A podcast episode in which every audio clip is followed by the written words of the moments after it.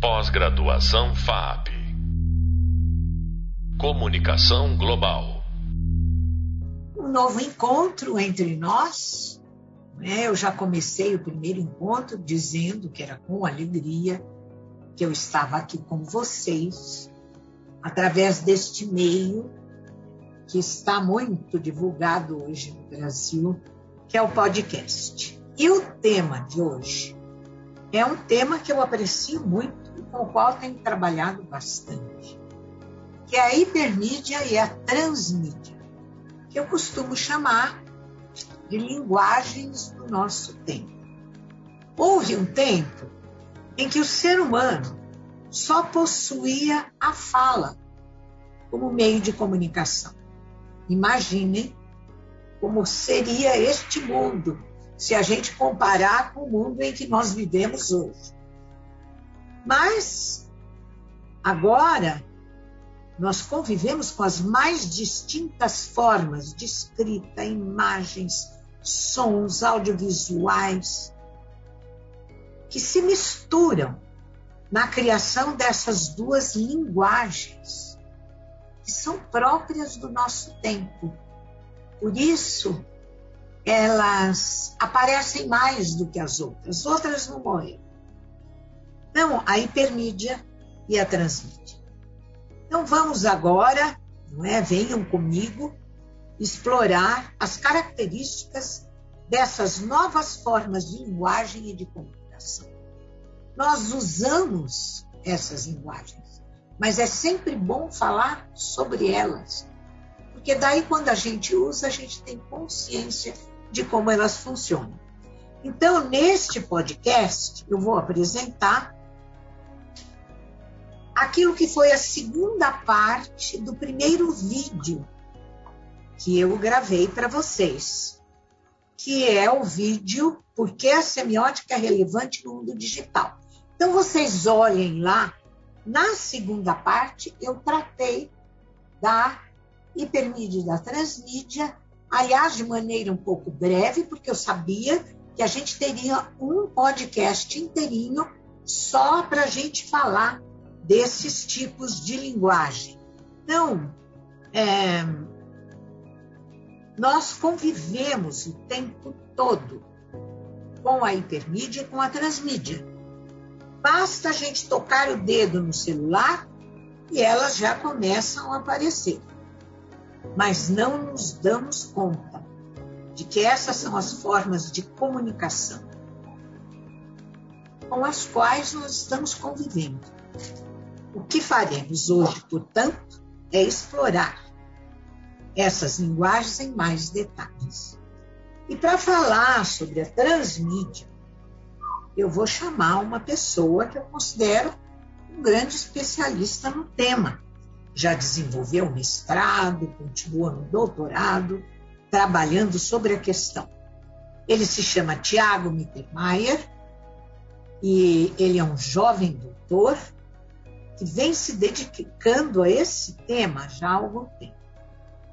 E ele hoje já é o coordenador do, da graduação em Design de Interação da PUC de São Paulo. Aliás, um, um curso bastante inovador de metodologias ativas que tem atraído muitos alunos para lá. Então, Tiago, conversa aqui com os nossos uhum. ouvintes sobre o que é a transmídia. Ah, maravilha, maravilha, Lúcia primeiro agradecer o seu convite, né?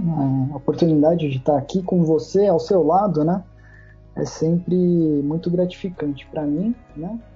É, você comentou brevemente da minha trajetória acadêmica aí, né? Meu mestrado, meu doutorado, é, com a sua orientação, né? Então foram anos muito, muito felizes, né? De muito trabalho, muita leitura, escrita, é, mas eu, eu vejo que, que a sua participação foi muito significante em toda a minha trajetória. É, bom, eu vou fazer um, um, um, panorama aí, né, dos principais temas e subtemas da transmídia. É, que hoje, né, aqui no Brasil a gente fala muito transmídia, transmídia, né, só, só o, que, o termo que ficou é transmídia, né, mas no inglês o termo, né, utilizado é transmedia storytelling, né, a ideia de você contar uma narrativa, uma história, né, ficcional ou não, né, em diferentes mídias, né? Daí vem o transmídia, né? Uma mídia em transformação, podemos pensar assim, né? Num, sentido mais geral. E mas, né? Aqui no Brasil virou só transmídia, né? Você mesmo tem, tem um artigo que você fala da transmídia mania, né? É, que começou há um tempo atrás, né, a, a usar o termo transmídia para tudo, e eu acho que houve essas essas, hum, essas épocas, né, em que sempre tem um termo que vira moda, né? Então a gente teve multimídia, depois a hipermídia, é, a transmídia, né? Aí por um tempo mudou para multiplataforma, é, mas aí vai, vai, varia muito do que cada autor está tá trabalhando, em qual sentido ele está utilizando esses conceitos, né? É, então aqui eu vou, vou falar principalmente do, do Henry Jenkins, né, que foi quem criou o termo Transmedia Storytelling, como a gente conhece hoje, como que as pessoas falam sobre esse fenômeno, né, é principalmente o conceito é, desenvolvido por ele no livro Cultura da Convergência, né, e, mas a gente teve alguns pesquisadores anteriores que já falavam um pouco sobre o mesmo fenômeno, né, mas às vezes com outra terminologia. A gente teve, por exemplo, a Marsha Kinder, que ela falava de intertextualidade transmídia no, nos anos 90, começo dos anos 90, né, que ela, ela dava o exemplo do filho dela que assistia é, o desenho dos Tartarugas Ninjas, né? Mas também é, lia os gibis né, de Tartarugas Ninjas. Eu acho que na época também tinha jogos de videogame ainda analógicos, né? Uma, anos 90 é bem pré-web, né? Uma época bem é, diferente da atual para o mercado de, do mundo digital que a gente tem hoje e do mundo dos videogames digitais também, né? É, mas ela estava curiosa com isso, né? Como que seria a experiência que o filho dela teria, né? Ao consumir, vamos pensar assim, né? A palavra consumir, é, narrativas, né? Que seriam de um mesmo universo, né? De um mesmo universo narrativo, mas que estariam em mídias diferentes, né? E assim, se a gente. Ela utilizava outra terminologia, né? Como eu disse, ela usava intertextualidade transmídia. Mas é mais ou menos o que o Jenkins está querendo propor, né? Com o termo dele, né? Com o Transmedia Storytelling. É, a tradução, né? Em português, no livro do Jenkins, se eu não me engano, ficou como narrativa transmídia e, e, o, e, o, Jenkins ele pontua muito também que a narrativa transmídia seria uma consequência, né, em certo sentido, do que ele chama de cultura da convergência, né? Essa ideia de que as mídias estariam é, convergindo, né? E aí a gente tem vários parênteses aí, a gente tem é, terminologias como novas mídias, velhas mídias, né? Que também o que, que é novo, o que, que é velho, né? Pode, pode é, varia de acordo com o tempo, né? A gente pode falar em meios analógicos, meios digitais, né? Os, os, os meios de comunicação é, de massa. Então, assim, é, nessa discussão, né? A palavra mídia, a palavra meio de comunicação, a palavra, a palavra é, narrativa, elas sempre são utilizadas, né? elas são sempre, estão sempre presentes.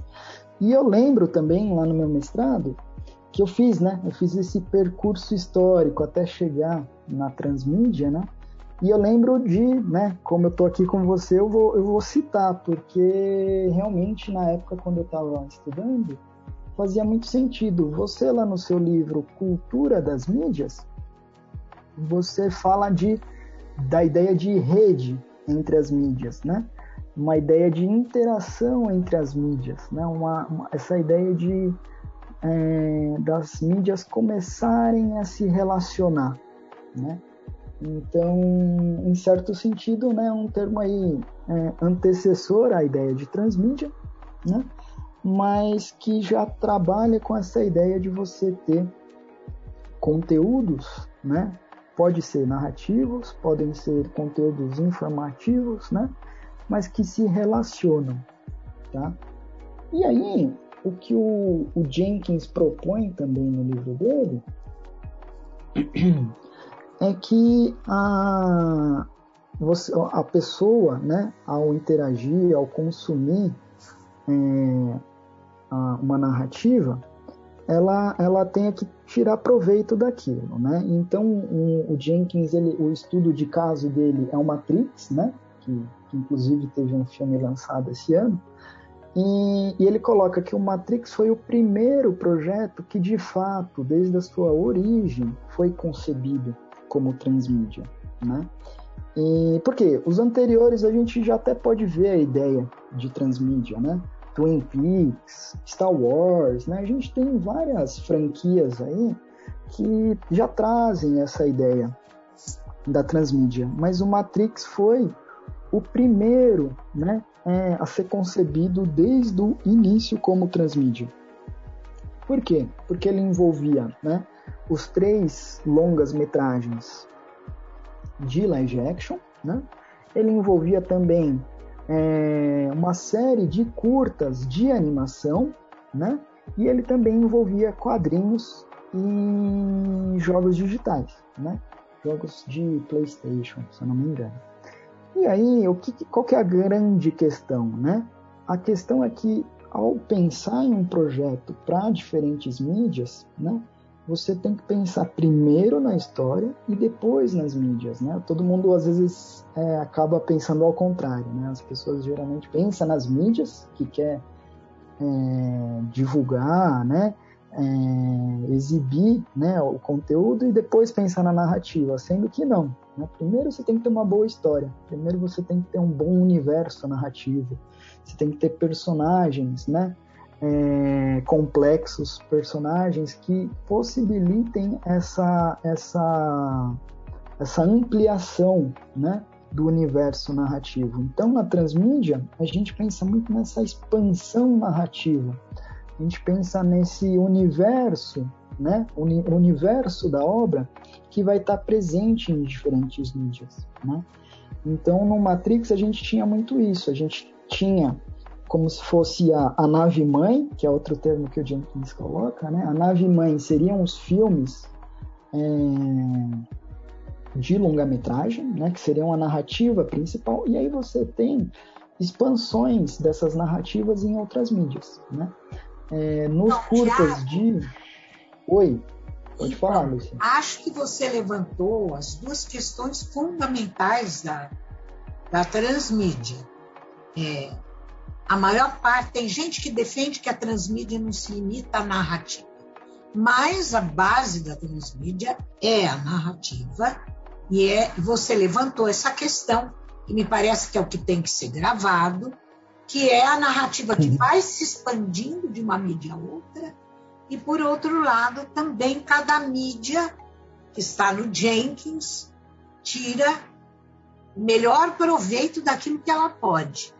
Tiago, eu quero te agradecer muito, porque agora eu tenho que ocupar o tempo para falar da hipermídia. É, ah, tá bom.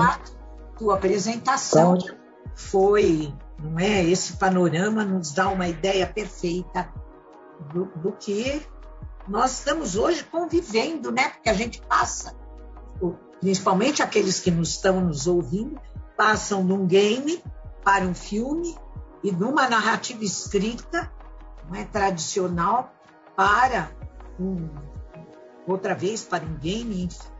Então, obrigada, é Tiago. Obrigado, Lúcia. Até mais. É. Obrigado.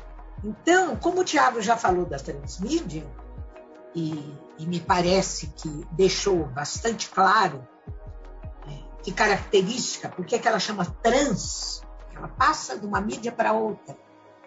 E, e, e, o conteúdo é mais ou menos o mesmo.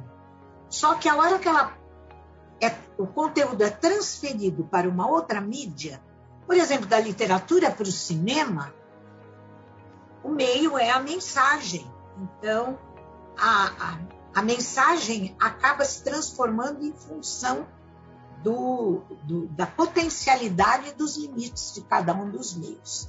Por isso que tem gente que diz, ah, gosto mais do, do livro do que do filme, outros dizem, não, o filme é melhor do que o game, e assim por diante.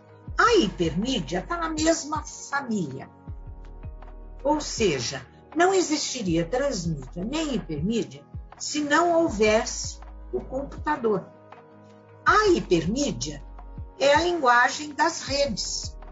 Então, basta a gente clicar no celular e abrir qualquer aplicativo para a gente ter a experiência que nos é cotidiana das características da hipermídia. São nós de informação, a hora que eu clico, eu tenho uma informação, que nos levam de um link a outro. Por isso que é chamado hiper. Hipertexto. No começo era hipertexto, antes que o vídeo, a música, a imagem tivessem também não é, tomado conta do, da, da vida, nossa vida no computador e da maneira como nós manipulamos essa informação. Então, o computador, que nos seus inícios não passava de uma máquina de calcular, não é? Tem um autor que diz, não passava de uma máquina de mastigar números ele gradativamente começou a absorver todas as linguagens. Até a linguagem verbal, que saltou do papel para a tela eletrônica. Isso foi um, um grande trunfo para a linguagem verbal. Então, no, me, no mesmo aparelho, já falei um pouquinho disso no nosso podcast anterior, todas as formas anteriores de comunicação humana convergiram para o computador. A imprensa, revista, livros, o audiovisual, televisão, cinema, vídeo, as telecomunicações, telefone, satélites, cabo e a informática, o hardware e o software. Tudo foi se juntando, por isso que o Tiago mencionou essa palavra-chave que se chama convergência das mídias. Mas por que, que é hiper? Basta entrar na rede, interagir com as linguagens, que ela nos apresenta essa experiência das hiperconexões. Você vê lá uma informação, né? leia mais, clica, já vai dar numa informação que está num outro lugar. Então, com isso, nós fomos aprendendo a desenvolver novos tipos de operações mentais, não lineares, muito distintas na leitura do livro. E quanto à transmídia, como nós já vimos, ela resultou da multiplicação de plataformas e de aplicativos. Algum tempo atrás, eu vi na revista Exame, uns anos atrás, nós vamos entrar na era dos aplicativos. Eu falei, bom, se a revista Exame falou isso, é melhor eu prestar atenção. E, de fato, de lá para cá, nós começamos a entrar, começamos a entrar no mundo dos aplicativos e das plataformas. Vocês não podem imaginar o que era antes a gente saltar de uma informação a outra antes que os aplicativos nos oferecessem caminhos de navegação segura, caminhos seguros nas redes. Então, é, é, a transmídia, ela se refere à passagem, não é? Enquanto na hipermídia, a passagem de uma mídia a outra. Enquanto na hipermídia, nós saltamos de uma informação para outra, muitas vezes complementares mas às vezes a gente fica ciscando na rede E a gente salta de uma informação para outra que não tem nada a ver com elas, nem se conectam. Então, assim, na transmídia, o tema de um filme pode desdobrar-se um game. Uma animação pode sintetizar a informação de um texto e assim por diante. Por que, que isso se tornou possível? Porque nós vivemos no trânsito das telinhas. Nós transitamos é, através de comandos, nós nos transportamos de uma informação a outra, de um entretenimento a outro, de um conhecimento a outro. Os jovens que já nasceram e foram crescendo nesse mundo multimídia, multitelas, não podem imaginar o quanto o mundo mudou mas já podem imaginar que ele não vai parar de mudar. Então, eu creio que com isso nós já começamos a estar preparados para caminhar para o nosso próximo ponto, que visa nos levar a penetrar e percorrer os fios complexos da cultura digital. Eu já havia dito para vocês que já, não é? Já na nossa introdução, quando eu justifiquei por que, a semiótica é importante, nós vivemos não apenas numa grande mistura de linguagens, nós vivemos também numa grande mistura de mídias, não é aquilo que a gente tradicionalmente chamava de mídia, a mídia fotográfica, a mídia televisiva, a mídia cinematográfica, a mídia uh, radiofônica. Então, elas todas se misturaram, dentro delas correm linguagens que são específicas dela. Então, vocês imaginem agora a maneira como nós estamos mergulhados e convivendo com essa multiplicidade heteróclita. Então, é, nós começamos a nossa disciplina buscando responder porque a cultura digital reclama por uma ciência como a semiótica, que busca compreender todos os tipos de linguagens e de signos que nós estamos continuamente traduzindo. A intenção é não apenas a de compreender a semiótica, mas sim como ela nos auxilia na compreensão do universo das linguagens que nos rodeiam. Agora, neste podcast e na segunda parte do primeiro vídeo, nós penetramos nesse universo das linguagens que dominam, que é a hipermídia, a linguagem das redes, e a transmídia, a linguagem narrativa que migra de uma plataforma para outra Podemos, portanto, nos julgar preparados, né? tudo isso eu espero ter preparado né, vocês nessa que estão aqui me acompanhando, eu espero ter preparado vocês para que a gente possa dar um salto para compreender como essas linguagens e esses processos midiáticos vão se constituindo nesta cultura que desde os anos 90 passou a ser chamada de cultura digital ou cultura cibercultura, que é a cultura do computador. Então, é, podemos, portanto, passar começar a pensar no nosso próximo podcast, cujo alvo é levar vocês comigo a pensar a, e compreender melhor a cultura digital, que é essa na qual nós estamos mergulhados. Muito obrigada. Pós-graduação FAP Comunicação Global.